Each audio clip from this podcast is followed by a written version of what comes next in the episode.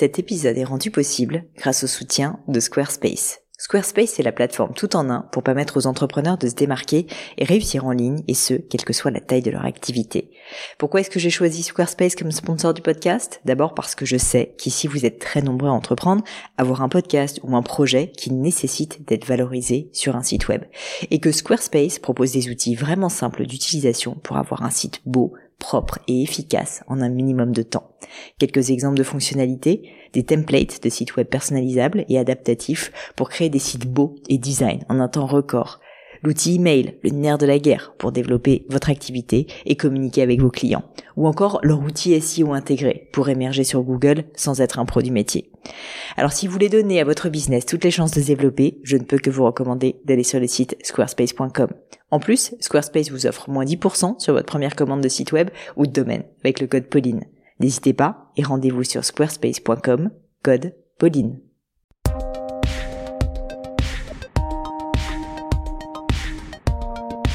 Mes chers amis, bonjour, ici Pauline Agneau et bienvenue dans un nouvel épisode du podcast.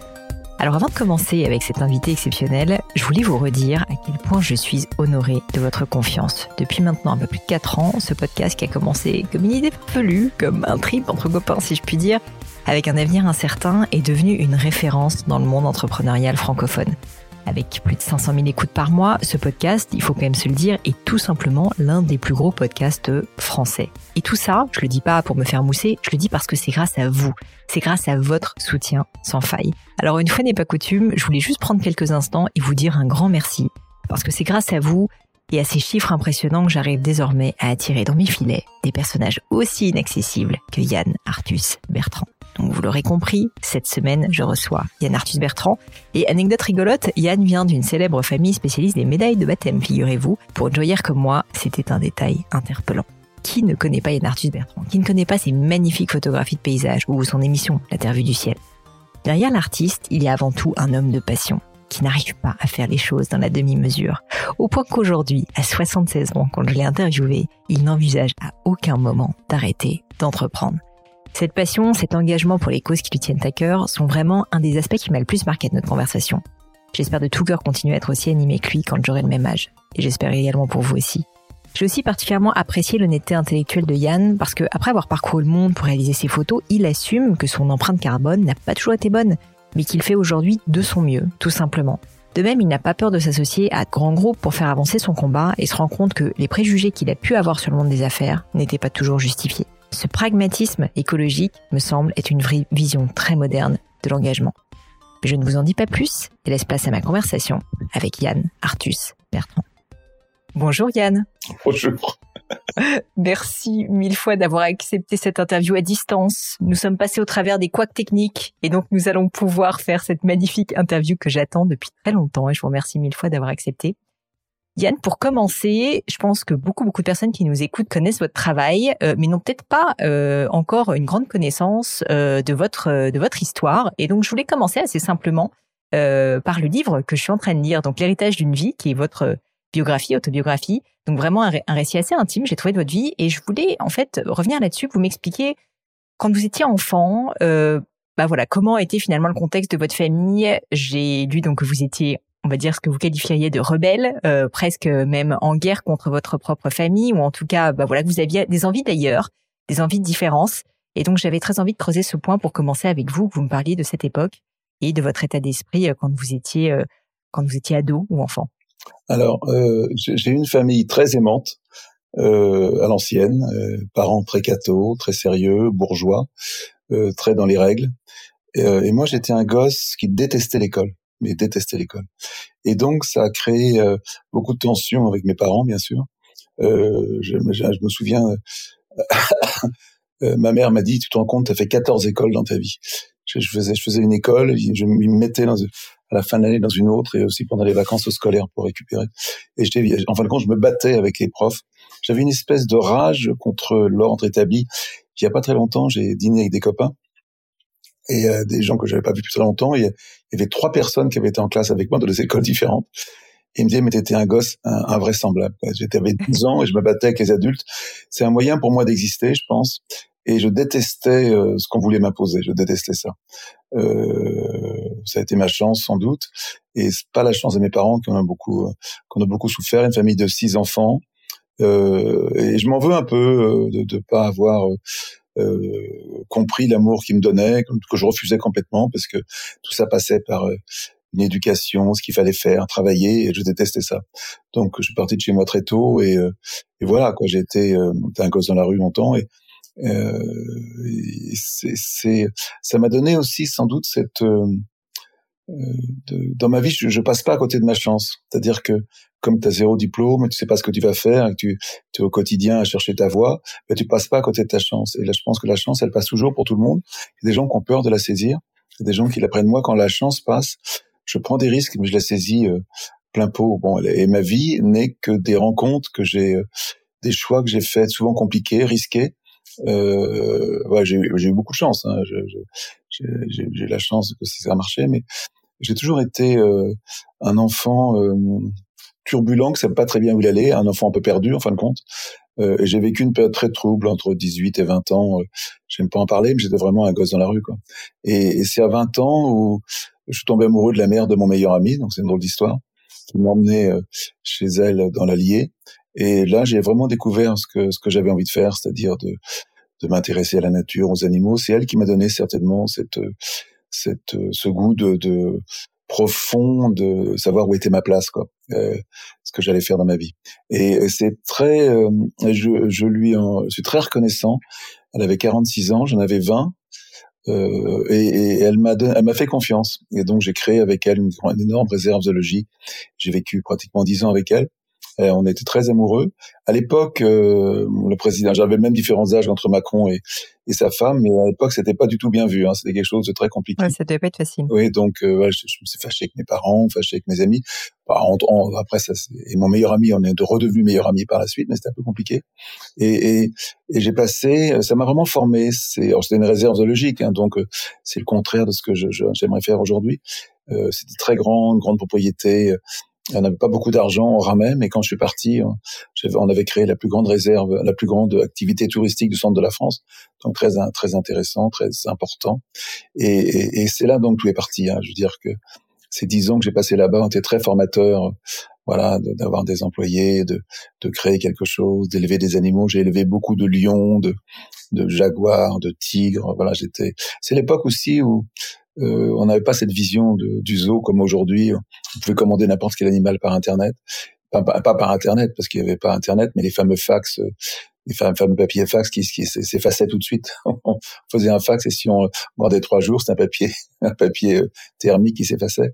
Et, et comme on était spécialisé dans les animaux imprégnés, on avait, on m'avait donné, on m'apportait beaucoup d'animaux qui avaient été euh, importés. Vous savez, à cette époque-là, on pouvait amener une, une panthère d'Afrique, un chimpanzé. On arrivait, on arrivait, il n'y avait pas de problème, il n'y avait pas les lois qu'aujourd'hui. J'avais récupéré énormément d'animaux euh, euh apprivoisés, imprégnés, euh, habitués à l'homme, mais j'adorais ça.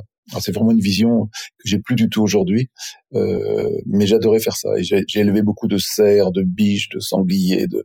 Chaque année, les gens nous apportaient des, des bébés animaux qui avaient des prix dans la forêt avec les les biches, elles abandonnent leur fond. Elles abandonnent pas, mais elles laissent leur fond pendant une semaine.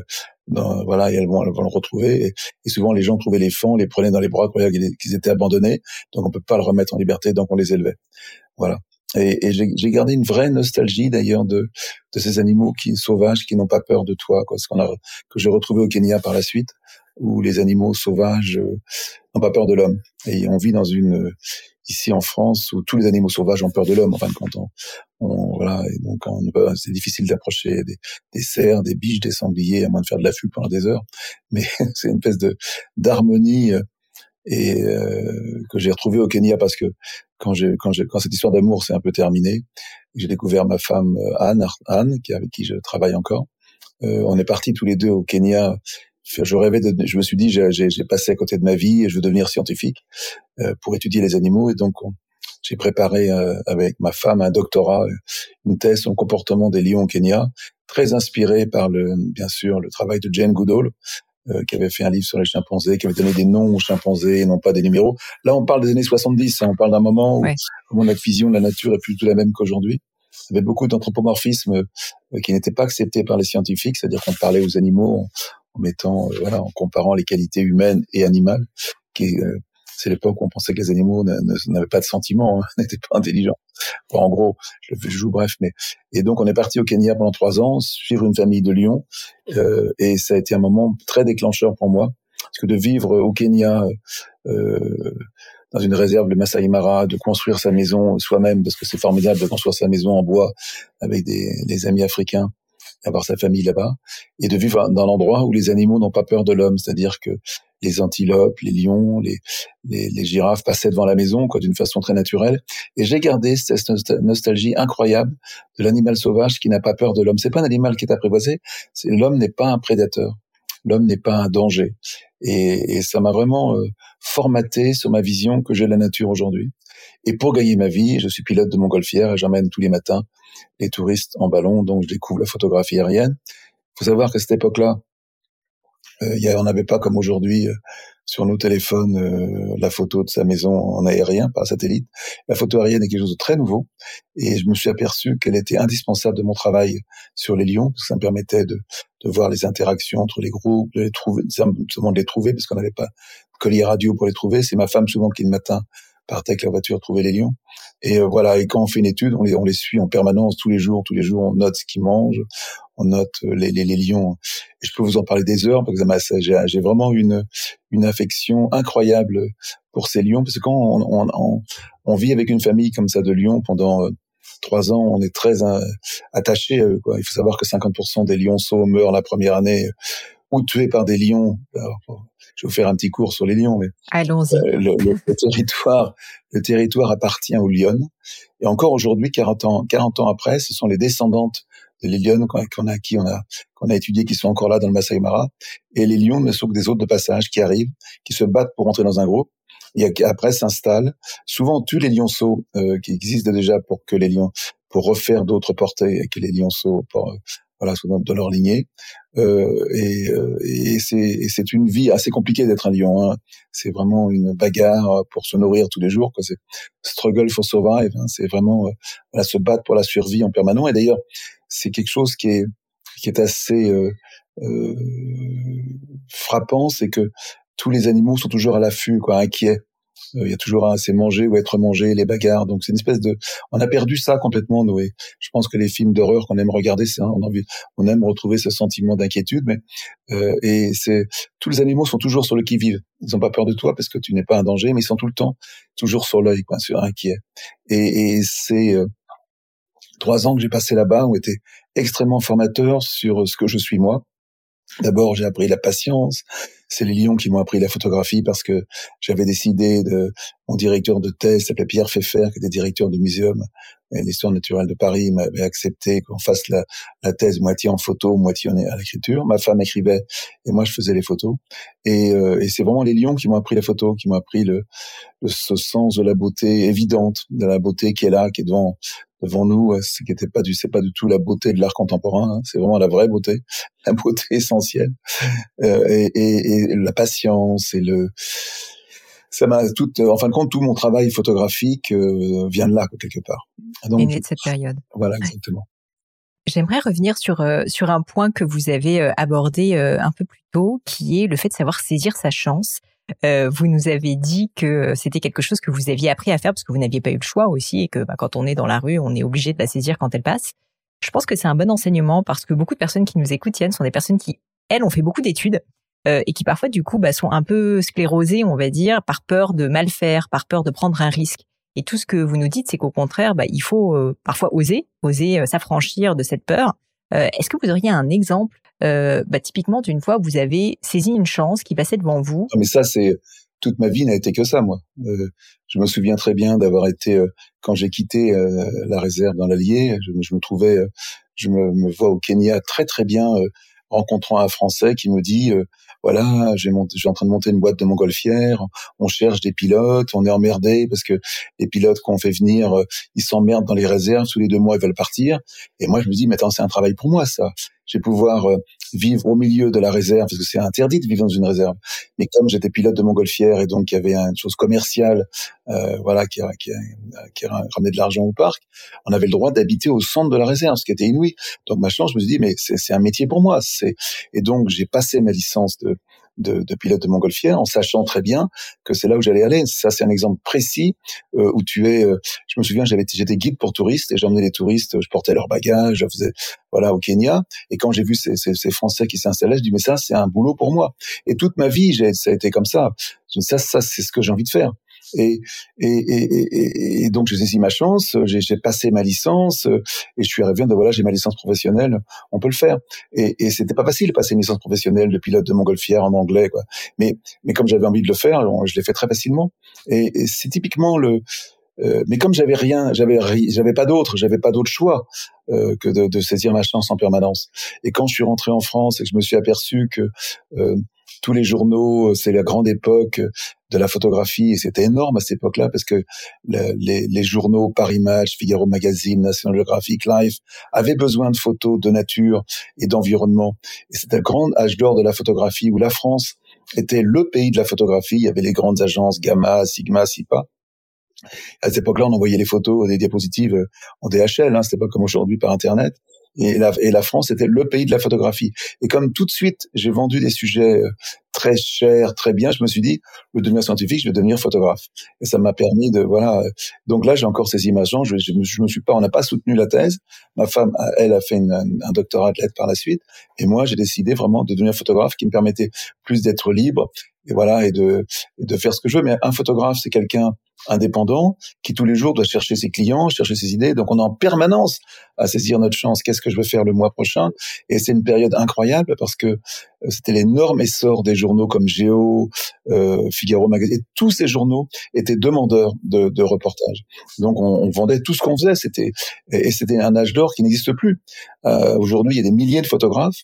À cette époque-là, on devait être quelques dizaines ayant fait aucune étude, ayant tous appris sur le sur le terrain. Voilà, on est tous des baroudeurs, reportages, des photographes un peu entre parenthèses aventuriers. Et j'adorais ce, cette, ce, ce côté partir avec son sac photo dans le monde entier. C'est un peu la caricature de le kit, tu vois, de de, de l'aventurier. Quoi, tu pars avec une ouais. photo et t'inventes des sujets. Et moi, je ne travaillais jamais en commande, mais toujours sur le sujet que je choisissais, curieux. Et donc, je suis quelqu'un encore aujourd'hui très curieux. C'est peut-être une, une, principale qualité. Et ce métier de photographe, euh, j'ai l'impression de pas vieillir, mais de grandir. Chaque jour, j'apprends des choses. Voilà. Alors maintenant, il y a une notion euh, euh d'activiste en plus, mais cette époque-là était vraiment une, une époque. Par exemple, j'ai fait en rentrant en France, j'ai fait dix, ans de Paris-Dakar. Alors le Paris-Dakar, euh, maintenant, ça vous paraît le truc anti-écolo, certainement. Mais à cette époque-là, on parlait pas d'écologie, on parlait mmh. pas d'énergie fossile. Il y avait des gens qui se plaignaient parce que ça détruisait un peu les routes, mais c'est une aventure incroyable. Et pendant dix ans, j'ai fait le Paris-Dakar en, en, en, voiture. Et j'ai découvert une Afrique que j'adore parce que c'était pas les bonnes voitures, j'en avais rien à foutre. Ce qui m'intéressait, c'était de visiter l'Afrique et de vivre cette aventure. Je faisais même les les reconnaissances du Paris-Dakar euh, avec Thierry Sabine et je me souviens de, de, de moi passer dans le Ténéré, euh, un endroit où on peut plus aller aujourd'hui, extraordinaire, fantastique avec les Touaregs. Donc ce métier m'a permis euh, de vivre une aventure euh, incroyable. Et d'ailleurs, avec le recul, je me dis que j'étais très égoïste, c'est-à-dire que je laissais ma femme s'occuper des enfants et moi je partais avec mon sac. Et elle me l'a reproché, mes enfants me l'ont reproché d'ailleurs, et, ils avaient juste raison. Et je pense que euh, c'est pas terrible ce que je vais dire, mais je le dis avec sincérité, c'est que mon métier était plus important que ma famille. Voilà, mon métier, ce que je faisais, prenait la place. Et quand je vois mes trois garçons, eux, c'est le contraire. Alors, leurs enfants, leur famille est bien plus important que leur métier. Donc là, les choses ont changé. Vous remercie pour euh, toute cette sincérité et, et j'aimerais rebondir parce que vous nous avez fait rêver avec euh, toutes ces évocations de voyage. Est-ce qu'il y a un souvenir qui vous a particulièrement marqué en tant que photographe, en tant qu'aventurier justement, dont vous pourriez me parler, une découverte que vous auriez fait, enfin vraiment, euh, si on avait qu'un d'une certaine manière non, d'accord, c'est toujours difficile de choisir quelque chose. C'est toujours, euh, j'ai envie de vous parler Diane Fosset parce que c'était quelque chose de chose très fort pour moi. Mais je pense que euh, ce métier justement te permet chaque fois de vivre une aventure incroyable. Mais je suis encore comme ça. Là, je pars euh, dans deux jours rencontrer Vincent Munier qui a fait La Panthère des Neiges et qui est un de mes amis. Je suis ravi d'aller chez lui voir ses pièges photos, de passer deux trois jours avec lui. Voilà. Chaque fois, euh, euh, c'est un métier qui nous permet tous les jours de grandir, de s'intéresser, d'apprendre. Et, et je me sens très con en fin de compte. J'ai vraiment l'impression de que ce métier me rend un peu plus euh, intelligent tous les jours. Et Dieu sait qu'il y, a du chemin à faire. Donc, euh, c'est, euh, j'ai envie de vous parler d'une aventure avec Diane Fosset parce qu'elle est un peu longue. Je suis désolé, mais vous prenez tout votre temps. bah, tu, on, on, coupera dans le podcast ou alors non, non, un podcast de trois heures. je suis un peu bavard, mais si c'est bon, vous savez, moi je garde tout et ça sera très bien, je suis sûr. Très bien, on peut se tutoyer d'ailleurs, c'est le plus sympa. Ouais. Et, euh, et, en fin de compte, je, euh, ma femme a un énorme, un très grave accident de voiture un jour en déchargeant, c'est une, histoire affreuse, en déchargeant les cadeaux de Noël dans la voiture. Une voiture lui rentre par derrière et lui écrase les jambes. Elle était enceinte. Euh, il se trouve que bon, par, par un miracle, elle, a pu remarcher, elle a été brochée de partout, mais elle était enceinte et donc euh, euh, à ce moment-là, j'arrête de travailler complètement et, et euh, elle accouche à l'hôpital et je m'occupe de mon de mon fils Tom. Euh, J'avais déjà trouvé deux petits garçons tout faits, qui s'appellent Baptiste et Guillaume, qui étaient les enfants de, de, de, ma femme, qui sont mes enfants. Et, euh, et, et, donc on a le troisième, troisième garçon, Tom. je m'occupe de ce bébé euh, comme comme je l'avais jamais fait de ma vie, quoi. Vous savez, quand, quand, on est un garçon, on prend un bébé qui vient de naître. Un garçon aventurier, en plus, il ouais, de partout, vous ne pas. J'adorais faire ça. Je me souviens que j'allais le, le, le, toucher la nuit, j'avais peur de la mort subite, donc je le touchais pour voir pour, pour le réveiller, voir s'il était bien vivant. voilà. Quoi qu'il en soit, et un jour, je, je m'occupe de, de, de, Tom pendant trois quatre mois, et un jour, on m'appelle et me dit Yann, est-ce que tu veux aller voir Diane Fossé, cette fille qui, euh, qui étudiait les gorilles au Rwanda. Et je dis non, je peux pas, je m'occupe de, de, de, de, Tom. Et j'entends ma femme qui dit bon ça va, ça va, ça va. Les trois mois que tu tournes en rond, euh, tu peux vas-y, vas-y, vas-y, et t'as envie d'y aller. Et moi un peu faux cul, je dis mais t'es sûr ma chérie, tout Bien sûr, je rêvais d'y aller. Alors que t'en crevais d'envie. Ah oui, parce que Diane Fossès, c'est vraiment, euh, c'était un mythe, quoi. C'est un mythe complet. Et donc je je pars et en partant, euh, en partant, un peu sur une péniche, ma femme sort du, du, de, la, du, du, bateau et elle glisse et elle tombe. Et je vais la ramasser et là, je me coince le dos. Elle, elle avait rien, mais moi, je me coince le dos. Euh, mais vraiment le vrai lombago, euh, le vrai, le vrai truc où tu es à l'équerre, tu marches, toi, à 45 degrés. Et je, je prends l'avion, j'arrive au Rwanda, euh, je me fais faire des piqûres de cortisone en arrivant parce que je pouvais pas marcher, et j'arrive deux jours en retard chez Diane Fossé, fallait monter dans la montagne, pas très facile quand on a mal au dos, et je me fais engueuler parce qu'elle avait préparé un gâteau au chocolat pour moi, elle était très, très mauvais caractère, et, euh, j'étais arrivé deux jours en retard, quoi quoi qu'il en soit. Euh, je sympathise énormément avec cette femme qui était assez euh, un peu aigrie, parce qu'en fin de compte, plus personne ne voulait donner des aides pour travailler sur les gorilles, elle avait fait, elle avait fait le tour, elle se sentait un peu abandonnée toute seule. Donc on passe euh, trois semaines formidables à discuter. Elle me raconte sa vie. Et comme elle avait un cancer de poumon qu'elle pouvait pas aller, je pense c'est un cancer de poumon qu'elle pouvait pas aller voir les gorilles. Tous les jours, je vais voir les gorilles tout seul. Et je me souviens très bien du premier jour euh, où j'arrive, je me mets dans un dans un petit coin euh, au soleil, parce qu'il pleut beaucoup, c'est gorilles dans la brume, c'est vraiment, c'est pas c'est pas un climat formidable là-haut. Et je vois les gorilles au loin. J'étais tout seul parce qu'elle voulait pas que les Africains approchent les gorilles. C'est aussi terrible parce qu'à cause des braconniers, ces gorilles étaient n'avaient pas peur des hommes. Donc euh, je m'installe, je les vois, ils étaient à 50 mètres et d'un seul coup ils arrivent tous autour de moi à cette place au soleil pour faire la sieste. Que tous les jours, vers 10-11 heures, ils font la sieste. Et donc ils arrivent, le, le mâle me fait une parade d'intimidation en se tapant un peu sur la poitrine comme King Kong. Moi je baisse les yeux parce qu'il faut surtout pas les regarder dans les yeux. Et là je me trouve tout seul, euh, petit mec, euh, avec tous ces gorilles autour de moi et un espèce d'endroit, un moment inouï où tu te dis comment toi, photographe animalier, tu te retrouves avec des animaux sauvages qui vivent leur vie et qui n'ont pas peur de toi. Et je me souviens très bien du, mâle dominant euh, qui me regarde, il de, loin, il, il, pousse un peu les petits qui venaient me voir et il se il s'installe, il s'endort et pose sa tête sur mon pied et il s'endort en ronflant. Et je me suis dit là, j'ai pleuré d'émotion. J'ai pleuré de, de sentir ce moment où tu avais une espèce de, de, de, connexion avec un animal sauvage qui t'acceptait entièrement. Et c'est vraiment, j'en parlerai beaucoup dans l'interview, que cette connexion au sauvage, au sauvage, quoi, du moins au non civilisé, euh, au non humain, m'intéresse énormément. Et là, je me suis aperçu qu'il se, se, passait quelque chose de formidable. Je passe pendant, et j'avais toujours très très mal au dos, et pendant euh, trois jours, je je, reste avec les gorilles. Et puis un jour, un peu plus une semaine, un jour, il y a le, mâle dominant qui part dans un coin et il y a un petit jeune mâle, mais pas petit quand même, hein, un truc de un truc de 200 kilos, quand même, 150 kilos, qui me fait une parade d'intimidation. Il tourne autour de moi, il casse des branches et il m'envoie, me, il m'envoie dans le dans les dans les broussailles et me remet ma vertèbre en place. Et, ouais, donc, et l'histoire est véridique. J'avais plus mal au dos pendant la fin du voyage. Et, et ce moment-là, et ce qu'il faut savoir aussi qui a été dramatique, c'est que Diane Fossé, je suis parti et Diane Fossé a été assassinée le lendemain, le, où je suis, le jour où je suis parti. Donc, je suis vraiment le dernier photographe à avoir travaillé avec elle. Et euh, voilà, bon, mais des histoires comme ça, je peux t'en. C'est des moments. Je pense que ce métier de photographe, ce métier où on va à la rencontre des gens, on va laisser, on va toujours vivre des vies, on veut vivre une vie en fin de compte plus euh, excitante que la tienne. C'est un peu le, c'est le côté un peu du syndrome du photographe de guerre qu'on veut aller là-bas, on veut comprendre comment ça se passe. Et, et voilà, et ça devient presque une espèce de drogue d'aller. Euh, donc les histoires comme ça, on en a énormément parce que notre vie n'est faite que de ça, c'est ce qu'on recherche en fin de compte. Et c'est beaucoup plus difficile aujourd'hui qu'à cette époque-là. Euh, tout ce qu'on faisait, on le vendait facilement. Il y avait un vrai marché de la photographie. Aujourd'hui, il y a des milliers de photographes. Il y a beaucoup moins d'intérêt pour ce genre de photos. Tout a été vu, tout a été fait. Donc, c'est beaucoup plus compliqué de, de, vivre de la photographie. Je vois beaucoup de jeunes qui viennent me voir, mais je pense que c'est un des plus beaux métiers du monde. Et ce métier de journaliste est un métier de rencontre incroyable. Et si on a envie de le faire, il faut bien sûr essayer parce qu'on ne saura jamais si on avait, on a peut réussir ou pas. Et je leur dis toujours, si vous voulez faire ce métier, faites-le, mais essayez de le faire bien, de savoir ce que vous voulez photographier, renseignez-vous ce que vous voulez faire. Et il faut savoir qu'on ne devient pas photographe en, un jour. Il faut que fois un sujet, il faut un ou deux ans pour les faire. Aujourd'hui, il y a tellement de gens qui font de la photo, il faut essayer de quelque chose qui est supérieur à ce que font les autres et faire des travaux qui sont ronds, complets.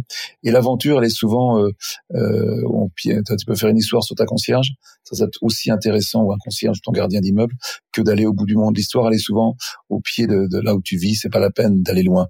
On a tous envie de loin parce que d'être photographe, c'est souvent un métier de fuite. On, veut vivre une autre aventure ailleurs, se débarrasser du, quotidien. Et c'est sans doute une erreur, une erreur, voilà, parce que là, moi qui aujourd'hui ne travaille qu'en France, par exemple, je m'aperçois que voilà, je n'aurai jamais assez longtemps à vivre pour tout ce que j'ai envie, envie de faire en France. Voilà euh, quelque chose de très intéressant dans ce que tu as dit, je trouve, c'est à quel point ce métier de photographe est un métier d'intensité et euh, c'est drôle parce qu'il me semble avoir lu sur toi que tu as été aussi acteur à un moment donné, un peu de la même manière quand on est comédien, quand on est acteur, quand on vit des représentations, c'est hyper intense. Et je l'ai aussi un peu vécu parce que moi-même j'ai fait du théâtre où je suis et il se trouve que je suis aussi entrepreneur donc je le vis par ce biais. À l'inverse, quand tout d'un coup la pression redescend parce que bah la pièce est terminée ou parce que le voyage est terminé ou parce qu'on a vendu son entreprise, je trouve que la retombée est souvent un petit peu difficile et, cet apaisement euh, de l'entre-deux n'est pas toujours facile à trouver. Toi qui as vécu ça pendant des années, euh, qui as vécu intensément et puis ensuite le retour à la maison, qu'est-ce que tu as peut-être mis en place? Quels seraient tes, conseils pour des personnes comme ça qui sont devenues un peu addictes, qui sont devenues un petit peu euh, accros au fait de vivre l'intensité quand ils doivent euh, retourner aussi euh, ben, dans une vie plus sereine, puisqu'on ne peut pas vivre intensément en permanence, c'est impossible. Moi, je sais pas faire. Je suis, toujours à bloc. Euh, je, commence la méditation en ce moment. Ah. Ça fait euh, 7-8 ans que j'y pensais et je me mets à la méditation. J'y arrive pas terrible, mais j'ai beaucoup d'amis, j'ai un professeur, bon, puis je connais bien Mathieu Ricard. Mais euh, j'essaye, j'essaye de, mais je suis tout le temps à fond. Euh, j'ai jamais tant travaillé qu'en ce moment. Je suis sur trois films, j'ai ma fondation, les projets, euh, mais j'ai pas du tout envie d'arrêter. moi, je vends pas mon entreprise. Je ne, je, sais pas comment. Alors, ma fondation, ça se vend pas. Non, rien. Moi, je, je garde tout. Euh, ah si, j'ai vendu une partie de mes photos pour financer le projet de Rewild. Je viens d'acheter 30 hectares où je suis en train de créer un endroit pour pour voilà justement étudier les, comment l'animal. On revient là au, début là où comment l'animal sauvage peut voilà peut être respecté, quelle est la place de l'animal sauvage. Et c'est l'endroit où j'aimerais que la chasse soit complètement interdite. Alors, justement, est-ce que tu peux me parler un peu plus de ce projet, euh, enfin l'un de tes nouveaux projets? Euh, Je pense, je suis sûr qu'il y en aura encore euh, de nombreux. Tu auras le lien, tu peux mettre le lien sur le site. Je t'ai envoyé le lien. Je t'ai envoyé le lien en fin de compte, j'ai en bas de chez moi, j'avais une énorme vallée magnifique. Quand j'étais gosse, je voyais tout le temps les cerfs et les biches, et je, je trouve cet endroit magnifique. Et c'était pas moi, c'était une, voilà, c'était un propriétaire. Et je voyais que ma grand-mère, quand je passais le long du chemin, on allait voir avec les jumelles les cerfs et les biches. Et alors un jour, j'ai appris que c'était à vendre et le prix était très très cher. Et quelques mois après, le confinement est arrivé, le prix est baissé. Et là, je suis pas passé à côté de ma chance. Euh, je l'ai acheté sans voir l'argent. Donc voilà, un peu compliqué. Euh, donc j'ai dû, je, je, je, me suis démerdé, donc il a pas de problème. Et c'est 30 hectares où il y a 28 hectares où d'un seul morceau où on laisse, c'est une zone humide, on va laisser pousser tout pour voir comment les animaux reviennent, les cerfs, les biches. On a fait une étude, vous verrez sur le site où il y a 350 animaux et plantes dont 50 en voie de disparition. On travaille avec l'université de Saclay qui fait des, des c'est ouvert aux scientifiques. Cet endroit, j'ai créé, je l'ai prêté à une association avec tous mes voisins pour que tout le monde se sente euh, un peu propriétaire de l'endroit. Et euh, avec mon fils Tom, qui est maraîcher, fait euh, euh, sur le côté, sur deux hectares, une espèce de jardin expérimental, permaculture, voilà, jardin forêt qui va qui va bien avec le côté sauvage pour mieux voir qu'on peut faire de la biodiversité et de l'agriculture non intensive. Et il y a trois maisons qu'on est en train de restaurer pour faire un endroit où les, les, les, les, scientifiques peuvent venir travailler, les associations, les écoles et aussi les cadres d'entreprise. Euh, je suis en train de traiter avec une entreprise qui, j'espère, va pouvoir me louer l'endroit pendant cinq ans, qui va me permettre de, de, de, financer les travaux, qui sera ouvert à tous. Or, c'est pas 30 hectares, c'est pas énorme, mais ce qui est intéressant, c'est que sur ces 30 hectares, j'ai, euh, c'est un projet qui fait peur à tout le monde parce qu'une réserve de biodiversité en France, euh, on peut chasser partout il y a très très peu d'endroits où la chasse est interdite. Et on peut aller chez toi chasser. T'as beau avoir un terrain privé, s'il y a des sangliers qui sont la question en surnombre, le préfet peut décider de faire ce qu'on appelle des battues administratives et de forcer les gens à chasser. Euh, les cerfs et les biches, pareil, on donne des bracelets, tu dois forcément les tirer, sinon il y en a trop. Et moi j'ai bien dit l'autre jour et il y a, alors ça, c'est bien sûr parce que tu as les, les, gens de l'ONF, qui est l'Office national des forêts, qui disent que les, bien sûr, il y a trop de cervidés, vous avez le même problème en mm. Suisse, ça abîme les forêts. Les agriculteurs qui râlent parce que bien sûr, les animaux sauvages rentrent dans leur culture, mais quand vous faites des champs de maïs près de la forêt, évidemment, les animaux viennent. Il y a les assureurs, parce que les assureurs, euh, les premiers, il y a beaucoup d'accidents de voitures dus aux animaux sauvages. Et puis il y a les chasseurs. Donc tout ça mélangé fait que c'est un. Alors moi, comme je suis un petit peu connu et je me laisse pas faire, j'ai dit l'autre jour allez me voir, dis-moi si faudra me tuer un fusil rentre dans cette propriété et ça les a un petit peu euh, voilà, refroidi. Mais c'est 30 hectares sur un massif de 15 000 hectares. Donc qu'est-ce que c'est? C'est que dalle, quoi. C'est rien. Et j'ai demandé même aux chasseurs sur les côtés de faire des zones tampons où on ne chasserait pas et ils ont refusé. Donc voilà, euh, l'animal sauvage aujourd'hui euh, euh, est à disposition de l'homme euh, et s'il nous embête, eh bien on le supprime. Et je pense que la densité de cerfs et de biches ou de, grands animaux que, que j'ai chez moi est largement inférieure à ce qu'on pourrait avoir. Et pour les pour l'ONF, pour les, gens qui s'occupent des forêts, elle est trop, elle est supérieure. Voilà. Donc c'est une espèce de et, je pense que euh, un cerf euh, ou une harde de cerf qu'on peut voir à la jumelle par des milliers de personnes a beaucoup plus de valeur qu'un cerf empaillé au-dessus de la cheminée. Quoi. je pense que la, la, le plaisir de voir un animal sauvage, c'est quelque chose d'incroyable. On a mis des pièges photos. Euh, j'ai découvert, j'ai découvert ça et de voir ces animaux. Euh, on les voit sur le site internet et pas, il y en a quelques quelques uns. Ces animaux qui sont complètement euh, euh, il n'y a pas d'homme, donc ils sont tranquilles, ils vivent leur vie, et dès qu'un animal est sans l'homme, il est tout aussi inquiet. Et j'aimerais retrouver, je répète encore une fois, espèce d'harmonie naturelle entre l'homme et l'animal sauvage. C'est un peu pour moi une... Et on fait en ce moment un film pour France 2 qui s'appelle Vivant, et euh, pendant, pendant le confinement, suis beaucoup promené dans la forêt, et c'est un confinement incroyable parce qu'on a commencé au mois de mars où il n'y avait pas une feuille et puis on a vu les feuilles arriver. Donc je me promenais tous les jours avec mon chien et j'ai vraiment eu ce sentiment profond de la de cette beauté essentielle que je voyais que j'avais tous les jours sous mes yeux parce que moi j'habite à, à 10 mètres de la forêt euh, et que je ne voyais pas. Et c'est drôle parce que quand je suis rentré euh, à Paris, je trouvais tout moche les mmh. bagnoles, les, les magasins, les gens, les trottoirs, je trouvais tout laid, quoi. Et, et, et ça m'a donné l'envie de faire un, de proposer à France 2 de faire un projet sur tous ces animaux sauvages qui vivent autour de, autour de nous et qu'on ne voit pas. Et j'ai demandé à tous les gens qui filment en France euh, tous les gens qui filment en France, vous avez une émission de télé euh, en Suisse, La Salamande, qui est formidable là-dessus aussi, qui montre bien les animaux. Euh, de tous les gens qui filment en France, vous envoyez des images, et on a reçu 700 heures de rush, de passionnés, de passionnés incroyables, le mec qui fait que des crapauds, l'autre qui fait que des tritons, et j'apprends des choses extraordinaires là-dessus. Je ne savais pas que les, le martinet allait passer dix mois dans le ciel sans se poser, se nourrissant dans le ciel, se buvant, dormant dans le ciel pendant dix mois. Vous ne savez pas que les arbres dépendaient de, de milliers de, de mycorhizes, d'échanges de carbone, d'informations. Je savais pas que dans une cuillère à café de terre dans la forêt, dans une cuillère à café de terre, il y a environ entre 500 mètres et un kilomètre de fil de, de mycorhizes dans une cuillère à café. Donc c'est c'est une vie que je découvre et on est en plein en train de monter le film en ce moment, et travailler sur le documentaire et ça me fascine complètement. Voilà, j'ai vraiment, ce que je dis, je suis encore en train d'apprendre, d'apprendre, d'apprendre et j'adore d'apprendre, d'apprendre, et puis euh, toujours l'envie euh, bah, de ouais d'aller plus loin, de se renouveler, jamais de s'arrêter. Enfin, je pense que c'est très inspirant pour des personnes qui parfois euh, bah, se, se, lassent quoi. Et, et, justement cette curiosité, elle semble presque à toute épreuve. Ouais, les gens me demandent pourquoi je, je prends pas ma retraite. C'est une question. moi, j'aime tellement. Mais tu la prendras jamais, je pense. non, non, mais non, parce que je pense qu'on est. Mais il y a beaucoup de gens comme ça. Là, je suis en train de faire un film en plus qui s'appelle France, une histoire d'amour, où je vais à la rencontre des gens euh, qui font des choses et des gens qui euh, qui sont plus que moi, qui me qui euh, et je me souviens, on a interrogé un médecin de campagne qui a 75 ans et qui veut pas arrêter. il n'arrive pas d'abord à trouver un, quelqu'un qui va le remplacer, mais il dit mais j'ai pas, il dit j'ai l'impression d'être un déserteur si je pars. Moi ces mmh. gens, je les aime, je les ai soignés toute ma vie et, alors, c'est marrant parce que je discutais avec sa femme qui me disait, vous n'êtes pas parti en vacances encore. Elle me dit, m'en parlez pas. Parce qu'en fin de compte, il y a une espèce de passion, de question de mission. Euh, et c'est un peu ridicule, mission, mais euh, ça veut dire quelque chose. C'est-à-dire qu'on se sent euh, obligé de le faire parce qu'on sent qu'on a un rôle à faire. Et la, vie, elle a aucun sens. Hein. C'est toi qui décides de donner du sens à ta vie. Et ce métier m'a permis d'une façon incroyable de donner du sens à ce que je fais. Et ça, ça te porte. Euh, et et j'ai pas du tout envie d'arrêter quoi. Je, je suis un boulimique, mais sans doute trop. Et j'en fais sans doute certainement trop parce que je chose que je fais pas bien. Mais voilà, c'est ma façon d'être et c'est difficile de, de, de, passer à travers ça. Et, en plus, quand tu vieillis, d'abord, 76 ans, tu n'as pas beaucoup de temps encore pour faire les choses que tu aimes, donc tu te dépêches.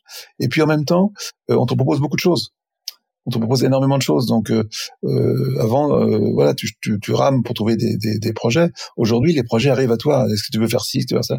Donc, Et quand les projets sont intéressants, tu as du mal à dire non. Voilà.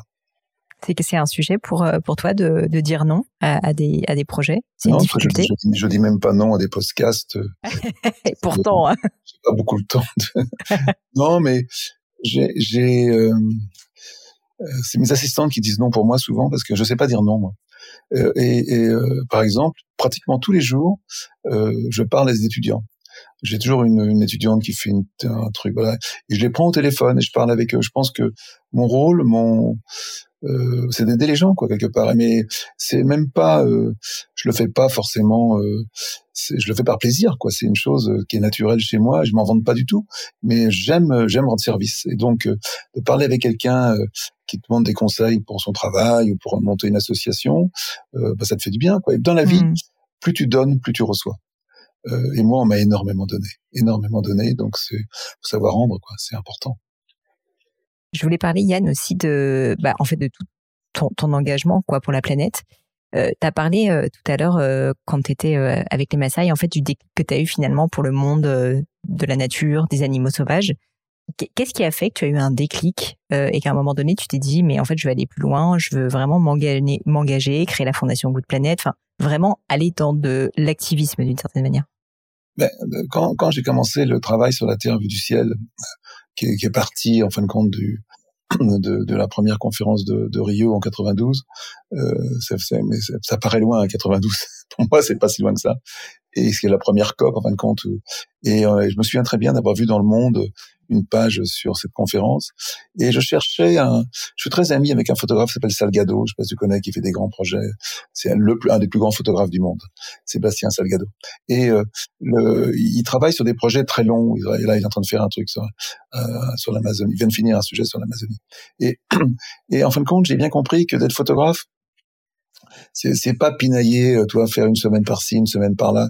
Tu construis rien avec ça. Donc j'avais envie de construire un gros projet. Et 92, je vois la conférence de Rio. Je faisais beaucoup de livres de photographie aérienne et je me suis dit, euh, c'est peut-être le moment pour l'an 2000 de faire un grand travail sur la Terre vue du ciel. Et ce travail m'a complètement transformé parce que bien sûr la beauté du monde euh, qui est une c'est un musée quoi as survolé survoler la terre c'est tout tout est extraordinaire tout est intéressant euh, le travail des scientifiques la, la, pauvreté, les agriculteurs de subsistance, les, les ONG qui s'engagent, tout ça m'a vraiment transformé. Et quand j'ai fait ces dix ans de la Terre du ciel, j'avais qu'une envie, c'est d'exposer euh, euh, dans les musées avec des. J'avais fait des légendes très fortes. Vraiment, chaque photo avait une légende. Moi, je suis vraiment quelqu'un qui pense que la légende amène beaucoup à la photographie. Et je trouvais aucun musée euh, pour pour faire cette exposition. Et une chance incroyable, c'est qu'on a inventé, euh, grâce au Sénat à Paris, les expositions dans la rue. Je suis le premier photographe à vraiment avoir mis mes photos dans la rue. Et à cette époque-là, on imprimait sur du papier photographique, donc c'était compliqué. Il fallait mettre, coller un papier, euh, tu vois, transparent, bien hermétique. Et cette exposition qu'on a fait à Paris a été un succès inouï puisqu'on a fait 2 millions de visiteurs, et on, l'a fait dans le monde entier. Ça a donné un, coup de pouce incroyable à ce livre, qui s'est vendu à des millions d'exemplaires grâce euh, à ces expositions de la rue. Une publicité nuit pour un livre. Euh, voilà, et donc ça m'a permis d'avoir des moyens, et après, après j'ai fait de la télé, mais je pouvais pas faire ce travail en s'intéressant, en comprenant euh, euh, moi, je, suis quelqu'un qui s'engage, qui euh, euh, quand, quand tu quand tu, tu, on parle de pauvreté, quand tu rencontres des gens qui partagent tout avec toi, qui voilà, qui, qui, qui te donnent de l'amour, en fin de compte, de la fraternité, qui sont mille fois plus pauvres que toi, ça transperce le cœur. Et donc ces choses-là, ça m'a beaucoup fait avancer. Qu'est-ce que c'est d'un être humain quelque part Et donc tout ce travail de que j'ai que j'ai fait sur la Terre du ciel et après le travail de Human euh, Human qui est qui pour moi le meilleur film que j'ai fait et qui est gratuit sur YouTube. Je le dis parce que beaucoup de gens connaissent pas ce film. Euh, c'était une rencontre que j'ai fait au Mali euh, un moment avec ce qu'on appelle les agriculteurs de subsistance, les gens qui, les gens qui ne vendent rien, qui travaillent tous les jours la terre au quotidien comme un sacrifice, les gens qui ont peur d'être malades, s'ils sont malades, ils peuvent pas nourrir leur famille, les gens qui font beaucoup d'enfants pour avoir des bras. Tout ça euh, que j'avais rencontré dans une famille où j'avais tombé un panne d'hélicoptère pendant trois quatre jours m'a permis de, de comprendre que dans mon travail, il manquait la parole de l'homme. Et je fais ce film Human que j'adore. C'est vraiment pour moi des choses les plus belles qu'on ait faites. C'est pas moi parce que nous on n'est pas grand chose. En fin de compte, c'est ce que les gens, ce qui est beau, c'est ce que les gens t'ont dit. C'est pas ce que la façon dont tu l'as monté. On a fait ce qu'on pouvait, mais ces paroles sont absolument magiques. Après, on a fait Woman. Là, en, ce moment, on est en train de travailler sur un film sur les migrants. Donc voilà, on continue à travailler sur ce projet. Et tout ça m'a euh, m'a fait prendre conscience. Euh, faut pas abandonner quoi. Faut pas abandonner euh, cette beauté, ce sentiment d'empathie, de bienveillance que tu as vers les autres. Et après il y a le film d'Al Gore qui est arrivé en 2004-2005 et là c'était un énorme choc que d'un seul coup on a compris qu'on allait vers une fin du monde. On a compris euh, que voilà ce qui se passait aujourd'hui, euh, la façon de vivre, notre croissance. Faut savoir que notre croissance il n'y a pas de croissance sans énergie fossile, ça n'existe pas. Croissance verte ou pas, c'est du baratin. Toutes la croissance, on dépend tous de la croissance. Tu dépends de la croissance, je dépends de la croissance. Notre vie entière dépend de la croissance. Donc tous les jours, notre façon de vivre est en train non pas de tuer la planète, parce que là n'a rien à foutre la planète, en train de tuer la vie sur Terre. Et donc avec cette, cette conscience est devenue assez forte euh, chez moi. On a fait le film Home.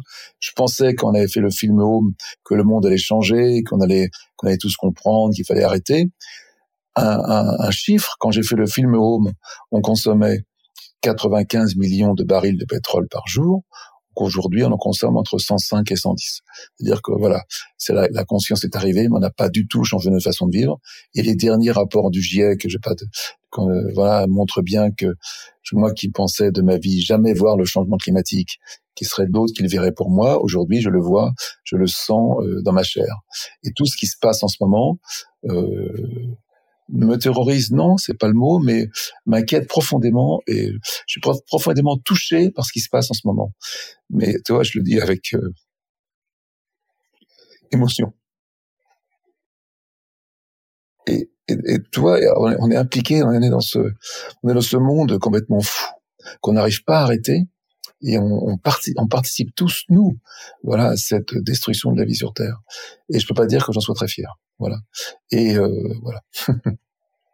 et quand on pense, tu vois, ne serait-ce qu'entre 2009 et 2022, à, à, quel point la population mondiale a augmenté, euh, je peux imaginer que ça a dû jouer euh, aussi sur les, enfin, au-delà de la surconsommation. Mais, mais c'est cet instinct de se reproduire est tellement dans la nature de l'homme et de la vie. On peut pas empêcher la vie d'avancer. Ouais, c'est pas possible. Plusieurs choses là-dessus. Bien sûr, euh, d'abord, la grosse démographie, elle n'est pas dans les pays riches. Mais c'est les pays riches qui polluent, c'est pas les pays pauvres. euh, même si la Chine a un rôle énorme, le chinois moyen euh, pollue beaucoup beaucoup moins que le, le français moyen ou le suisse moyen. C'est énorme. Aujourd'hui, selon les accords de Paris, on devrait émettre chacun deux tonnes en 2050. On n'arrivera jamais. On est à 12 tonnes et aucun pays, de, aucun pays de la de la, de la, qui ont signé l'accord de Paris n'ont respecté leur, engagement. D'ailleurs, je vous conseille à tous de regarder les vidéos de Jean-Marc Jancovici qui sont absolument, euh, c'est la vidéo à regarder. Quoi. Ça, c'est un lien qui va mettre. quand on a compris ça, on, on, comprend où on va. Et cette notion de de, de fin du monde, euh, je dois reconnaître, alors bien sûr, on est prisonnier d'un travail, et c'est pour ça que je me, me peut-être que je me réfugie un peu dans le dans le vivant, dans les animaux, parce que la résilience c'est beaucoup plus facile. Tu peux très facilement euh, remettre les animaux sauvages, ils reviennent, alors que le changement climatique, voilà, on sait qu'on ne reviendra pas en arrière. Le climat qu'on a eu cette année ne sera pas le même de l'année prochaine. Et notre civilisation, euh, c'est basé sur un climat tempéré. Et ce climat est parti à jamais. Et ça, voilà. Alors, on est dans une espèce de de de, de de non-sens, de, de, déni collectif en se disant mais on va trouver la solution, mais il y a des choses qui se passent. Non, non, non, non, bien sûr. Euh, il n'y a pas très longtemps, j'ai fait une vision avec l'école polytechnique de Lausanne euh, sur Legacy. Et j'étais étonné, euh, bien sûr, il y avait une cinquantaine de jeunes qui étaient là. Il y avait près de 30 à 40% des jeunes qui prenaient plus l'avion. 30 à 40% des jeunes. Et sur végétarien, je pense qu'il y avait 40% des jeunes qui étaient végétariens. Et il y a une fille, je demandais euh, qu'est-ce qu'il voulait faire comme métier. Et il y a une fille qui me dit, écoutez, euh, le GIEC dit qu'on a, a trois ans pour changer le monde. Moi, je me fiche de ce que je vais faire plus tard. Ce que je veux, c'est penser trois ans me battre pour changer le monde. Et je pense que les, les jeunes de 20 ans aujourd'hui, ou de 25 ans, quoi, ceux qui, enfin, c'est souvent les, les gosses qui, euh, les jeunes qui font des études parce qu'ils ont envie de lire, ils lisent des rapports. Le jeune qui rentre dans la vie active à 18 ans, il n'a pas cette connaissance malheureusement. Euh, voilà. Mais les jeunes qui, qui voilà, qui, qui, qui, savent lire, qui travaillent, qui étudient les, les rapports, savent qu'on va vers un monde extrêmement compliqué et difficile. On va dans un monde très très complètement inconnu. Alors bien sûr, dans le monde inconnu, euh, moi je pensais pas. Avant, on parle de la fin du monde. C'est dans la Bible qu'on le disait. Aujourd'hui, c'est le rapport du GIEC qui te parle de la fin du monde. Alors maintenant, on va vers un monde inconnu, et quand un monde est inconnu, il y a toujours une note d'espoir. Hein. L'espoir peut être là dans l'inconnu, mais quelque part, je vois pas très bien qu'on va, comment on va arriver à inverser cette euh, espèce de, de, tyrannie, cette religion de la croissance. Donc on dépend tout. Et cette croissance, je répète, il n'y a pas de croissance des énergies fossiles. Au quotidien, on rajoute, on rajoute à ce qu'on a émis.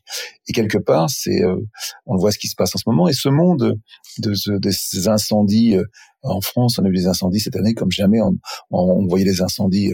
On parlait d'incendies au Brésil, en Sibérie. Aujourd'hui, c'est chez nous, quoi.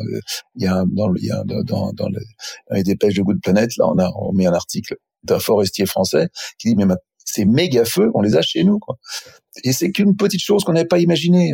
Voilà, et euh, les cyclones, bon, je vais pas vous faire, la liste de, ce qui va en train d'arriver, mais on, on, met nos, on met nos vies en danger, tout simplement. je crois qu'on s'en rend pas compte. Voilà. donc comment on devient activiste Comment on devient activiste? Parce que on est quelqu'un, euh, voilà, qui a des sentiments, qui a de l'émotion, euh, et quand on a le, pouvoir d'être euh, d'être lu, euh, de faire des émissions de télé, de, bah, ton devoir, c'est de dire ce qui est en train de se passer et dire faites gaffe. Et tu rentres là-dedans et, et cette espèce de mission, c'est un peu con, mais bah, c'est, tu, tu es obligé de le dire. Tu vas pas vivre, continuer à vivre, euh, de dire aux gens arrêtez de bouffer de la viande industrielle, arrêtez de prendre l'avion. Je, je suis pas un bon exemple. Moi aussi, j'adorais la viande, j'ai pris l'avion plus que tout le monde. Donc, mais voilà, quelque part aujourd'hui, il faut savoir ce qu'on a le droit de faire et pas le droit de faire. Et euh, et c'est des sources d'engueulade avec mes, mes, copains, bien sûr. mais souvent, je suis euh, fasciné par le, le, le oh moi, vous savez, mais si j'ai pris conscience, je trie mes déchets, mais on s'en fout de trier les déchets. C'est pas ça aujourd'hui. C'est beaucoup plus grave. C'est en train de se passer. C'est notre façon entière de consommer au quotidien qui est en train de, de tuer la vie sur Terre. Bon, je suis en train de plomber ton, ton podcast. Pas du tout, pas du tout. Euh, je, je, voulais te poser une question qui est, euh, selon toi, quelle, quelle est l'une des idées reçues euh, fausses que tu observes le plus sur le sujet de l'environnement, de l'écologie, et qui te, je dirais pas qui t'irrite, mais en tout cas, tu vois, tu me ah, parlais. C'est ce que je viens de dire, c'est-à-dire que on est persuadé euh, que le, les petites mesurettes qu'on fait aujourd'hui vont suffire. On est persuadé que les quelques panneaux solaires, les quelques éoliennes qu'on voit au loin suffiront. À non, c'est-à-dire c'est vraiment une, c'est vraiment un changement de civilisation complet, quoi. Donc on s'y met tous ensemble. Et aujourd'hui, quand tu vois ce qui se passe en Ukraine, tu te dis mais comment on va arriver ensemble à, faire des choses basiques alors, alors qu'on est. Et il y a aussi une chose, c'est très étonnant, parce que la guerre, par exemple, fait partie de l'humanité depuis toujours. Euh, voilà, on dit mais c'est normal, l'homme a toujours fait la guerre. Mais moi, je ne comprends pas que mon pays, la France, qui est le pays des ONG, le pays des droits de l'homme, soit le troisième vendeur d'armes au monde. Il y a un truc qui va pas. Et notre premier client, c'est qui? C'est l'Arabie Saoudite. Ce pays, c'est exemplaire dans la démocratie et dans le droit des femmes. Et aujourd'hui, l'Arabie Saoudite bombarde le Yémen avec des missiles français. Voilà, c'est pour moi, c'est quelque chose qui est. Comment est-ce qu'on peut parler de la vie sur Terre, parler d'humanité, parler de de loi sociale.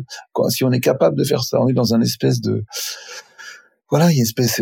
Qu'est-ce que c'est que l'éthique, la morale Qu'est-ce qu'on a le droit de faire et de pas de faire? Et c'est très compliqué. Je me suis loin d'être parfait. C'est pour ça que je veux pas. Euh, mais quelque part de cette réflexion, euh, qu'est-ce que moi je peux faire en tant qu'homme euh, C'est la question fondamentale. En fin de compte, c'est, on est tous à se dire, c'est l'homme politique qui fait pas son boulot, mais l'homme politique, il n'a pas le mandat de ses électeurs pour changer les choses.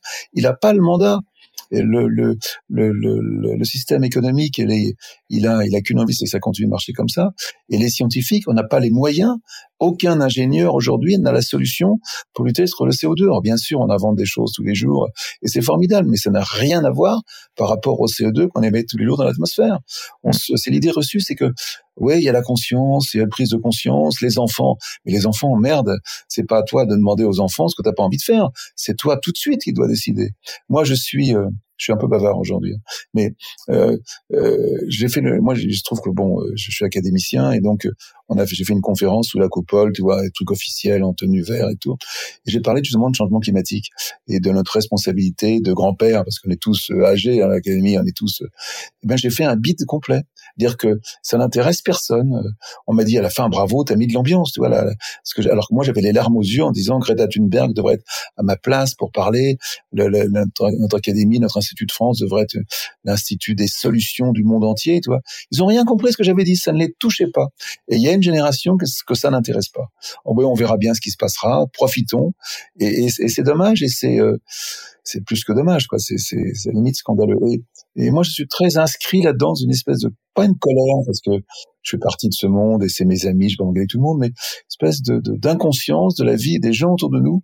Aujourd'hui, continuer à prendre l'avion pour aller en vacances, et mes enfants le font, donc tu vois, je je, je, je dis rien ou ils savent très bien ce que j'en pense, mais et, moi, j'ai tellement pris l'avion. Qu'est-ce que je peux dire à quelqu'un ne prend pas l'avion? Je l'ai tellement fait. Mais aujourd'hui, euh, voilà, euh, même chose pour la viande. Je, je m'en bats souvent là-dessus parce que c'est la chose la plus facile à faire, c'est d'arrêter la viande industrielle et d'arrêter tout ce qui est fromage industriel. Tout ça, c'est en train de détruire la planète.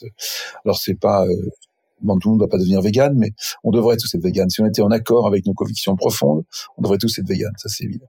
Bon voilà, on va pas partir. en tout cas, euh, éviter tout ce qui est euh, nourriture processée. Euh, non, puis la souffrance animale, c'est quelque chose aussi d'important.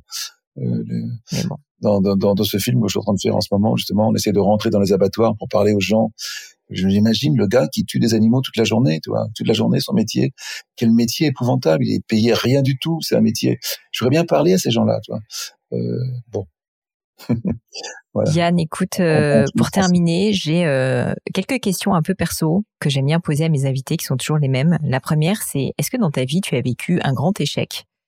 Et les enseignements surtout que tu en as tiré. Euh, je trouve que c'est toujours intéressant comme, comme question. Alors, un échec qui t'a marqué, tu vois. Ouais, mais... Alors, c'est terrible de dire ça, mais je j'ai pas l'impression d'avoir vécu des échecs. Alors peut-être que les échecs, je les ai vécus comme des euh, choses que tu essayes de faire et qui marchent pas, mais tu apprends toujours quelque chose. Donc c'est pas un échec, mais un véritable échec. Peut-être que c'est un échec collectif de tout, euh, de tous les écolos. Quoi. Moi, j'imagine que moi, je vote euh, vert depuis que je, les années 70. Un rôle Dumont, qui était le premier français qui s'est présenté. Je pense que c'est un vrai échec n'a pas avoir su. Euh, je pense que le, le voilà, on n'a pas les politiques qu'on mérite. On a, ça c'est, euh, ça n'a pas été. ça, c'est un véritable échec. Les partis écolos n'ont pas réussi à, à prendre le le pas sur le, la mesquinerie, euh, le voilà l'ego euh, qui, qui a d'ailleurs chez les partis politiques verts, c'est pour ça que ça n'a pas marché. Mais ça pour moi c'est un vrai échec quand tu vois euh, qu'on fait des scores de 2 ou 3% 4% quoi, alors qu'on est tous conscients de ça. Euh, c'est un échec collectif, c'est pas le mien. Peut-être que j'ai, j'ai, j'ai peut-être que aujourd'hui, euh, je me pose des questions sur moi, quoi, sur ce que ce que j'ai fait, pas fait. Alors peut-être qu'il y a beaucoup d'échecs là-dedans. Je sais pas. J'aurais aimé être beaucoup plus euh, parfait. Ça c'est un échec, mais j'essaye tous les jours. C'est de devenir meilleur tous les jours, voilà, et de et de ouais, d'être un homme debout. Euh, j'essaye. C'est pas pas facile. Euh, parce que d'être un bon photographe, je m'en fous complètement. C'est pas ça qui est important. C'est pas, c'est important. C'est qu'est-ce que tu as fait de ta vie, quoi. Est-ce que tu, est-ce que tu es content de ce que tu as fait?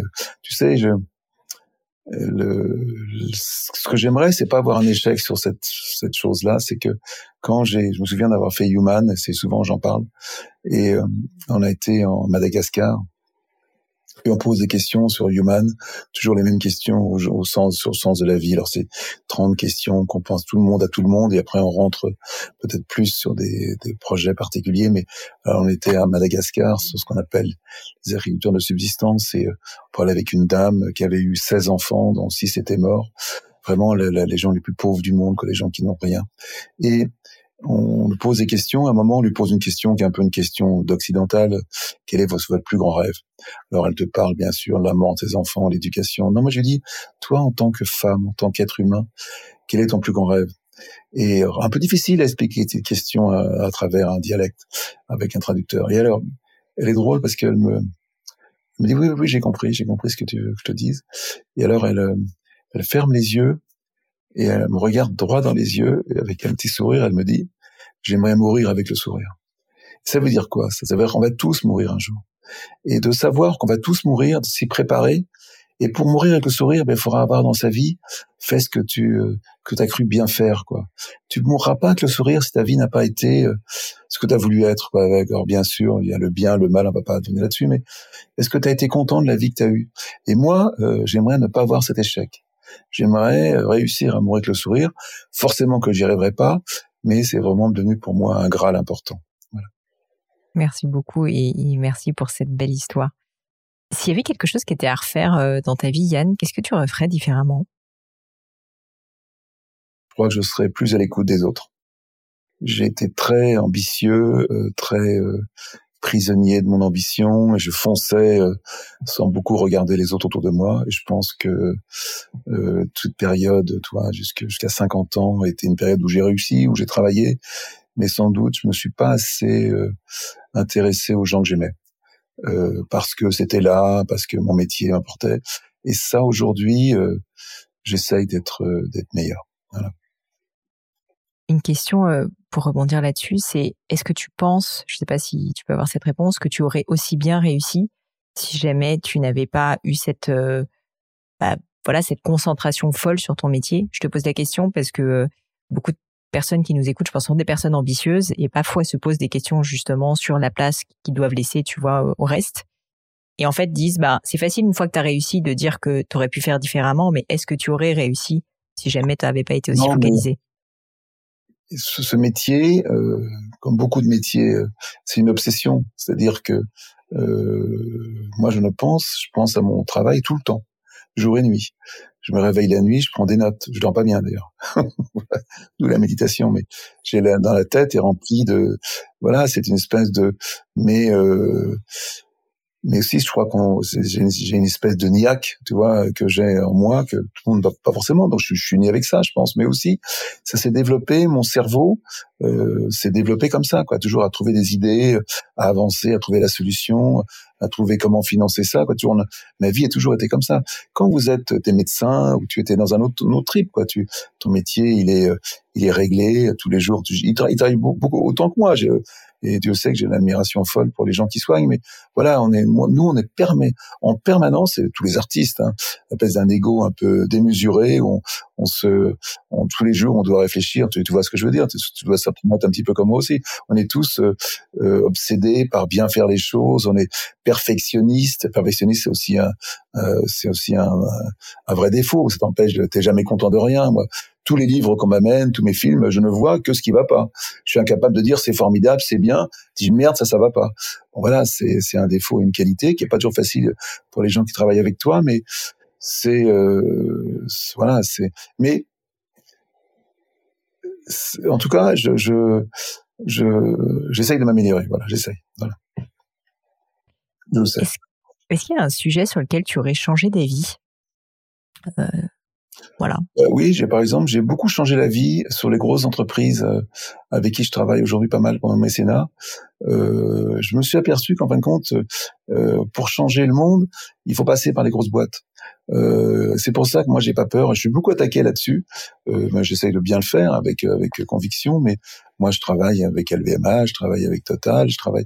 J'essaye. Alors je suis pas d'accord avec eux, bien sûr, mais j'ai changé d'avis. Je me suis aperçu que il n'y a pas d'un côté les méchants euh, et les méchants capitalistes et de l'autre côté les gentils écolos.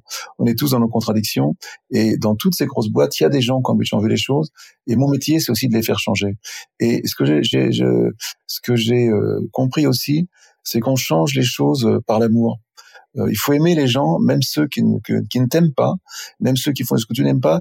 C'est par la bienveillance. C'est complètement idiot ce que je vais dire et nunuche, mais je crois profondément que j'ai un, regard euh, beaucoup plus indulgent sur les gens qui m'attaquent, les gens qui m'insultent ou les gens qui font quoi, parce que j'ai compris qu'eux aussi sont enfermés, enfermés, dans quelque chose et ils sont pas euh, plus con que moi. Voilà. Euh, c'est à nous de nous retrouver et voilà. Et c'est euh, et tu as bien compris que c'est un énorme travail parce qu'il y en a un paquet de choses. Donc, tu vois, c'est pas aujourd'hui que je vais arrêter, mais moi, j'ai la chance incroyable, magnifique, euh, de faire des films, de faire des livres sur des choses qui, quelque part, alors c'est, je veux pas être prétentieux, c'est pas ça que je veux dire, mais euh, essayer de changer le monde. Quoi. Aujourd'hui, on est en train de faire un film sur les migrants. Euh, après Woman et Human, on a des équipes qui vont tourner sur les migrants dans le monde entier. On travaille d'ailleurs beaucoup maintenant avec des gens sur place pour éviter les, déplacements aériens. Mais les histoires que nous racontent les migrants, c'est incroyable. Quoi. Euh, Est-ce que voilà et Moi, je pense que l'aide d'autres migrants devrait être devrait être un droit fondamental. On devrait pouvoir vivre où on a envie de vivre. pourquoi est-ce qu'on bloque les frontières quoi? Donc c'est vraiment un, un et, et, tout ça te, te permet de, de, de voir le monde d'une façon différente euh, et, et, je pense que c'est par la rencontre. Euh, j'ai beaucoup, moi qui étais très agressif dans l'écolo, voilà, euh, tu vois, en colère. Aujourd'hui, je suis devenu un colo, voilà, qui, qui admet, qui comprend que même moi, je suis pas parfait, donc faut que je fasse avec. Et, les autres, voilà, j'ai rien, j'ai rien approché aux autres en fin de compte. Et je pense que cette vision que j'ai, qui est assez particulière, je vais beaucoup attaquer là-dessus, mais je le, je comprends qu'on m'attaque, mais c'est ma façon de voir. Je te remercie parce que je trouve ça extrêmement inspirant. C'est vrai que les activistes souvent peuvent avoir un côté légèrement euh, sectaire, on va dire, ou, veulent tellement faire changer des choses que du coup ils vont se battre contre ceux qui ne pensent pas la même chose. Et je trouve ça hyper intelligent ce que tu dis que finalement bah c'est aussi en essayant de, de, se mettre à la place des autres, en essayant de convaincre que tu vas réussir, en, écoutant finalement, c'est des personnes qui sont pas du même avis, tu vas réussir peut-être à plus les embarquer dans ton sujet. Le, levier, euh, le levier des, euh, des entreprises énormes. C'est beaucoup plus facile pour une entreprise de prendre des décisions que pour un homme politique. Bien sûr. L'homme politique, il est dirigé par ses électeurs. Le PDG d'une boîte, euh, si le PDG de la boîte a une conscience écolo véritablement inscrite, il peut transformer sa boîte véritablement. Et je pense qu'aujourd'hui, euh, plus ça ira, plus les jeunes vont refuser de travailler dans des boîtes qui ne sont pas des boîtes vertueuses, qui, qui, qui voilà, personne n'a envie de travailler chez Monsanto ou chez Bayer, personne n'a envie de le faire parce que vraiment c'est des boîtes qui détruisent le monde.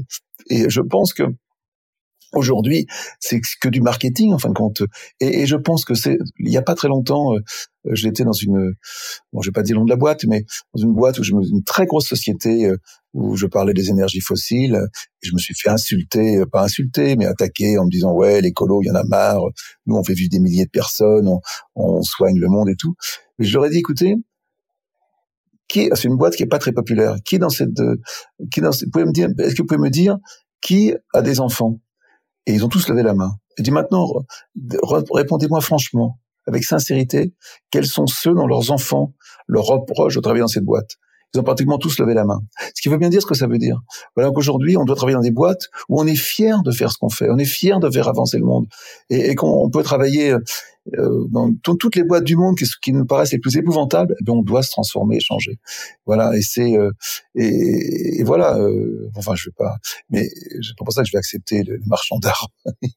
mais, mais quelque part, je pense qu'on a tous le devoir, la mission de changer. Un gars qui fait de l'armement, ben, il peut changer sa boîte et faire autre chose. Voilà, il peut être plus utile au monde que faire des je sais pas quel est le quel plaisir, quel euh, même pas plaisir, mais quel quand on se couche le soir et qu'on fabrique des armes pour tuer des autres, comment on dort quoi euh, Comment est-ce qu'on peut faire euh, quel est ton sens de la vie de travailler, de fabriquer des missiles pour tuer des gens C'est ça, c'est quelque chose que je ne comprends pas. Je, et je ne comprends pas que que ce soit pas que ce que je ressens moi, qu'on le ressent pas tous. Voilà. Quelque part, ça c'est un échec et peut-être un espèce de, de incompréhension du monde que j'ai profondément que j'arrive. J'ai du mal un peu à passer par au-dessus. Donc toi, je j'ai pas j'ai pas encore tout compris. Heureusement, sinon la vie serait plus drôle. Euh, et la dernière question pour toi, Yann, c'est est-ce qu'il y a un livre, je suis littéraire de formation, alors j'aime bien cette question, est-ce qu'il y a un livre qui t'a particulièrement marqué? Alors ça peut être l'un des tiens, bien sûr, mais ça peut être aussi un livre qui, toi, t'a inspiré, qui t'a peut-être même transformé, qui t'a fait prendre conscience de quelque chose dont tu pourrais me parler, que tu pourrais recommander Alors, le, livre... Euh, j'ai, bon, on a beaucoup euh, a un livre qui m'a beaucoup marqué, que je lis souvent, qui est une écrivaine formidable. Je, vais bien dire son nom, je ne vais pas accrocher son nom euh, parce qu'elle a le prix Nobel. C'est une femme russe. Elle a écrit un livre que tu connais peut-être, qui s'appelle La Supplication, qui est un livre sur Tchernobyl qui est sans doute un des plus beaux livres euh, que j'ai lu et qui a écrit. Et en plus, elle, elle je vais dire son nom, que je ne pas écorcher son nom et chaque fois je l'écorche, alors ça m'énerve. Je vais essayer de me concentrer. et, et c'était une écrivaine euh, russe qui vit en Biélorussie, euh, qui écrit et qui fait des interviews. Enfin, c'est un peu comme Human, ce qu'elle fait. Elle a le prix Nobel de littérature il y a trois ans. Elle a fait ce livre qui s'appelle La Supplication, qui est pour moi euh, euh, un des plus beaux livres du monde. La Supplication, voilà elle s'appelle, elle s'appelle Slevana Alex Alexievich, voilà. Slevana Alexievich. C'est pour moi, euh, euh, elle, elle, a écrit un livre sur la guerre et les femmes. Elle a écrit un livre sur le, les cercueils de plomb sur les soldats qui partent en Afghanistan, croyant sauver le, monde agricole et qui sont revenus dans des cercueils de zinc devant leur maison. Elle a eu, elle a eu un procès, elle a été attaquée. Elle est très très courageuse et c'est pour moi peut-être. Euh, et d'ailleurs, je dois reconnaître que les, les gens qui m'intéressent sont les activistes. Euh, et en parlant d'art contemporain, hier soir, je discutais, euh, il y a une exposition à, chez Cartier en ce moment d'une une, femme aborigène extraordinaire qui a commencé à peindre à 80 ans des tableaux gigantesques. Et je parlais avec une de mes amies qui m'emmenait là-bas. Et euh, on en fin de compte, moi, ce qui m'intéresse, c'est les artistes contemporains engagés. Hmm. Et on me dit, oui, il y en a beaucoup, beaucoup. Mais moi, j'en vois pas beaucoup. J'en vois pratiquement pas. Et euh, en cherchant sur Internet hier soir, j'ai j'ai trouvé un, Jérôme Bell, qui est un, un chorégraphe, euh, qui a décidé de plus prendre l'avion, euh, qui s'est dit voilà, je, je, et qui donc s'est mis en danger, qui a mis son ballet en danger, euh, qui a un radicalisme. Et je pense qu'on manque de cet radicalisme aujourd'hui de gens euh, exemplaires qui sont capables de voilà. Et c'est ça, c'est les gens que j'admire. Et et, et, quand je vois des gens comme ça, et elle, euh, Slevana, c'est une, une, fille engagée, quoi. Elle, elle parle d'amour, elle parle d'émotion, elle parle des gens, quoi. Et, et, en fin de compte, il y a que ça qui m'intéresse. Euh, je ne lis pas de romans, je lis plus que des biographies ou des rapports. Euh, voilà, j'ai envie d'écouter la, la, vie des gens, quoi. C'est ce qui m'intéresse. Et donc voilà, ce livre de la supplication. Il y en a beaucoup d'autres livres, mais euh, il y a un auteur aussi que j'aime bien, c'est Jim Harrison, euh, de, qui, qui, est vraiment, mais qui est des romans par contre. Voilà, que je, je un livre que je relis euh, souvent, le, le, le chemin du retour, le retour. Euh, mais mais vraiment, en fin de compte, les gens qui m'intéressent sont les gens engagés, les gens qui donnent du sens à leur vie et qui font avancer les choses. Voilà. Euh, la, le plaisir seul ne me, me suffit plus, me suffit pas. Je comprends. Écoute, euh, Yann, je te remercie mille fois. Alors, je terminerai peut-être juste par te dire que si tu aimes les artistes engagés dans un autre domaine, euh, je, je, ne sais pas si tu as lu l'autobiographie de Orlan, cette artiste plasticienne qui a euh, modifié son propre corps en fait pour la cause des femmes, et du coup euh, assez radicale justement dans son engagement puisqu'elle s'est quand même complètement transformée si tu veux et qu'elle doit le vivre au quotidien. Et je trouve que dans la démarche, si tu veux, de radicalisme, euh, d'engagement, c'est assez intéressant. Mais je, la, je la connais un petit peu. Ouais. Donc, euh, donc voilà. Mais en tout cas, euh, je te remercie mille fois pour pour ce moment. C'était évidemment passionnant. Alors, je redirigerai vers les livres que tu m'as évoqués. Be Wild, je mettrai le lien évidemment. Le, dans les... Mais, mais ce, ce petit film qu'on a fait à Brazzaville, c'est incroyable cette histoire. J'ai Human. Euh, non, Human, euh, bien sûr, Human, Woman, Legacy. Euh, je, sais pas si les liens sont. sont... Moi, j'essaie toujours de faire des films libres de droit, mais Legacy, c'est un peu compliqué. Mais si les gens veulent qu'ils m'envoient, tu prends mon mail Yann 2, je leur enverrai un lien. Comme ça, on dira rien au distributeur. Mais le, le, j'ai fait un film que j'aime beaucoup. il se trouve qu'un jour, en faisant un sujet au Congo sur l'eau, on a été photographier ces énormes barges incroyables qui sont sur la rivière Congo, qui est la deuxième rivière du monde, qui est gigantesque. Et je suis tombé sur un petit orphelinat, une petite maison avec 50 gosses, euh, et je suis rentré là-dedans, je suis sorti en pleurs, en pleurs de, de voir ces enfants qui n'avaient rien et qui vivaient ensemble d'une façon tellement heureuse. J'ai fait ce petit film euh, qui s'appelle Voyage à l'essentiel, qui est pour moi des ça, ça résume en fin de compte ce que j'aimerais euh, ce que j'aimerais faire quoi ce que j'aimerais montrer et ce qui est drôle parce que il y a des gosses qui est là, qui s'appelle Yves, euh, qui est, euh, qui on est resté, on est alors avec des amis, on a créé une association avec une dizaine de copains, on verse de l'argent tous les mois, on a même créé une maison pour quand les gosses sortent de l'orphelinat, ils peuvent continuer leurs études, sinon les filles tombaient enceintes, travaillaient. Et il y avait un gosse qui s'appelait Yves, euh, qui est dans le film, qui est très émouvant, et euh, il rêvait d'être pilote d'avion. Alors, euh, il me dit oui, parce que tous les gosses là-bas, ils se parlent, on se parle par WhatsApp. Hein, et il me dit ah, j'aimerais bien être pilote d'avion. Moi, je, dis, bah, je me suis dit le gosse au Congo, le, le, le niveau, le niveau des, des, études doit pas être très fort. Et mes copains disent non, faut essayer et tout. Donc, on lui a, on lui fait faire un stage euh, à Pointe-Noire. Et il a été très très bien dans une compagnie d'aviation. Après, il a passé son, son brevet du LM d'avion. Il est venu en France. On il est, eh ben, ce gosse, il est cinquième de sa promotion. Ah. il vit chez moi et il est devenu euh, comme mon fils quoi. Il est avec mes enfants mes petits enfants et ces histoires là que j'aime quoi. Tu vois je me dis euh, en fin de compte euh, et, euh, et, il, me bon il se trouve on a toujours été très impliqué dans les réfugiés. Bon, on va pas raconter mon histoire mais on, on, on s'intéresse beaucoup aux réfugiés. Et donc depuis très longtemps. Et donc on aide beaucoup de réfugiés. Et donc tout en fin de compte c'est pour ça que tout ce que tu fais dans ta vie tout ce que tu donnes eh bien tu le reçois 100 fois plus quoi. Et c'est vraiment, euh, je, je, répète, plus on donne, plus on reçoit. Et moi, j'ai beaucoup reçu dans ma vie, beaucoup, beaucoup. Voilà. Peut-être ça, ça me permettra de mourir avec le sourire. Écoute, c'est un merveilleux mot de la fin. Donner sans espérer recevoir quelque chose, mais en le recevant en fait, en réalité au centuple. Je te remercie pour ces, ces, mots de sagesse, Yann. Je te remercie pour ton temps. Euh, J'invite évidemment toutes les personnes qui nous écoutent à aller euh, regarder les liens que je vais mettre pour te suivre et pour regarder tous ces merveilleux films, en plus de, de tes photos et des livres qu'on connaît. Et puis, je te dis certainement à très bientôt. Et puis alors, il y a aussi la Fondation Good Planet, faut quand même pas oublier qu'on a créé un endroit à Paris qui est gratuit, ouvert à tous, du mercredi euh, au dimanche, euh, qui est un endroit où euh, c'est un petit château que nous a prêté la ville de Paris, où nous avons un escape game sur le carbone, nous avons des, des conférences, on a une école de cuisine, on a des, des, des, des, des, une, des ruches où on explique la vie des abeilles, on a même des bateaux de réfugiés. Euh, c'est un endroit que j'aime beaucoup parce que euh, il y a, on a 350 bénévoles qui sont inscrits avec bien sûr les gens de la fondation et ça a donné, ça donne à la à cet endroit une espèce de côté très bienveillant. Ces gens qui ont envie de faire, envie de donner, qui sont là pour rendre service. Euh, donc je vous conseille, si vous allez à Paris, d'aller voir la Fondation Good Planète qui est dans le bois de Boulogne. Voilà. Eh bien, je noterai également Good Planète. Merci mille fois Yann. À bientôt. Bye bye les amis, c'est la fin de cet épisode, mais avant de vous quitter, quelques détails en plus. D'abord pour toutes les infos sur le podcast et cet épisode, ça se passe sur polinegno.com, vous aurez tout promis, juré.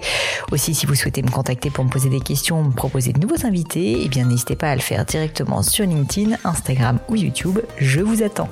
Enfin, encore mille merci de m'avoir écouté jusqu'ici, j'espère de tout cœur que ça vous a plu et je vous dis à très vite pour un nouvel épisode.